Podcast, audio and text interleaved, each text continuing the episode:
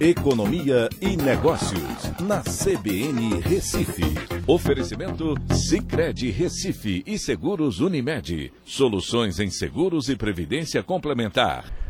Olá, amigos, tudo bem? No podcast de hoje eu vou falar sobre o IPCA do mês de março, que registrou a maior inflação para o mês de maio dos últimos 25 anos, né, fazendo com que na, no acumulado dos últimos 12 meses a gente atingisse o patamar de 8,06%. Foi uma taxa de 0,83%, é, superando as expectativas do mercado e bem acima do teto da média, é, da meta do governo para esse ano, que é de 5,25%. Agora a gente tem que entender o que é que está acontecendo. Né? É uma inflação de demanda?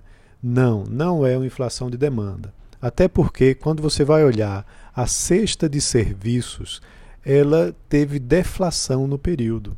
Então não há pressão da demanda. Pelo contrário, você tem desemprego elevado, você tem renda é, baixa, né, que caiu por conta do desemprego das, das famílias, dos trabalhadores.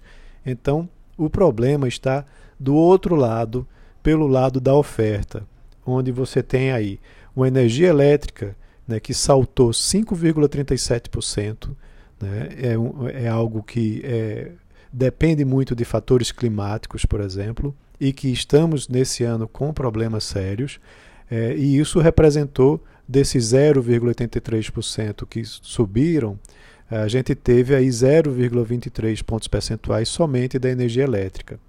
Também temos as commodities agrícolas que continuam pressionadas internacionalmente, né, fazendo com que o preço da carne, da soja, é, se elevem. Commodities é, também minerais que mexem também com o preço do, é, dos combustíveis, da gasolina, do etanol, do óleo diesel, do gás de botijão, do gás encanado. Todos esses são produtos que terminam tendo uma influência internacional nos seus preços. E aqui no Brasil, a gente está vendo é, justamente uma inflação por esse lado. Lá fora, uma pressão muito grande que está se repercutindo também aqui dentro.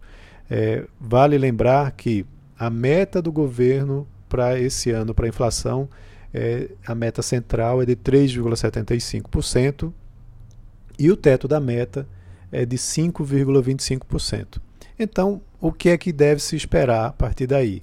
Semana que vem teremos é, reunião do Comitê de Política Monetária do Banco Central.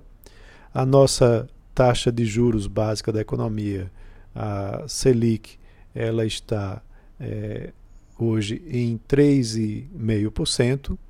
A previsão do Boletim Focus é que a gente termine o ano com uma Selic de 5,75% e muito provavelmente, após esse resultado também, a, o Comitê de Política Monetária deve fazer uma nova elevação na taxa de juros né, subindo aí talvez no mesmo patamar que vem subindo, né, de 0,75 é, pontos percentuais, e fazendo com que a gente tenha é, essa elevação tá, para um, um, novo patamar.